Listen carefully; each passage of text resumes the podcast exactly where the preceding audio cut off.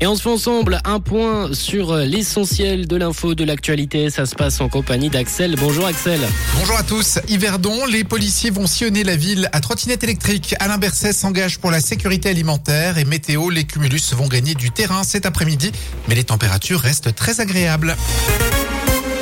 Si vous apercevez des policiers à trottinette électrique dans les rues d'Yverdon, ils sont en mission prévention. Le but, aller au contact de la population et assurer des actions de prévention auprès des utilisatrices et utilisateurs de trottinettes, écrit la ville dans un communiqué.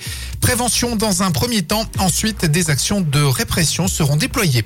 Le 8 mars dernier, à Bâle, la police a encerclé des manifestants pacifiques rassemblés à l'occasion de la journée internationale des droits des femmes et tiré sur la foule avec des balles en caoutchouc, révèle Amnesty Suisse dans un communiqué.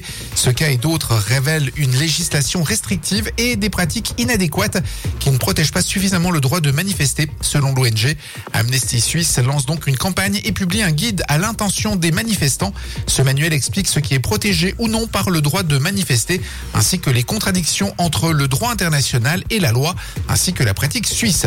Le président de la Confédération, Alain Berset, préside ce mardi à New York une réunion de haut niveau au Conseil de sécurité de l'ONU sur le thème de la protection des civils dans les conflits armés. L'insécurité alimentaire mondiale a de nouveau gagné en urgence ces dernières années en raison des conflits. Selon le rapport mondial sur la sécurité alimentaire 2023, le nombre de personnes en situation d'insécurité alimentaire aiguë a presque doublé entre 2016 et 2022.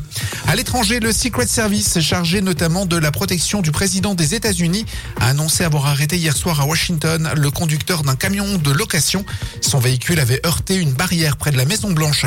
Selon une télévision locale, la fouille du véhicule a permis de retrouver ce qui semble être un drapeau nazi, mais aucune autre indication n'a été fournie. Google continue d'améliorer Chrome, son navigateur web. En fin de semaine dernière, à l'occasion de la journée mondiale de sensibilisation à l'accessibilité, une nouvelle fonctionnalité a été dévoilée.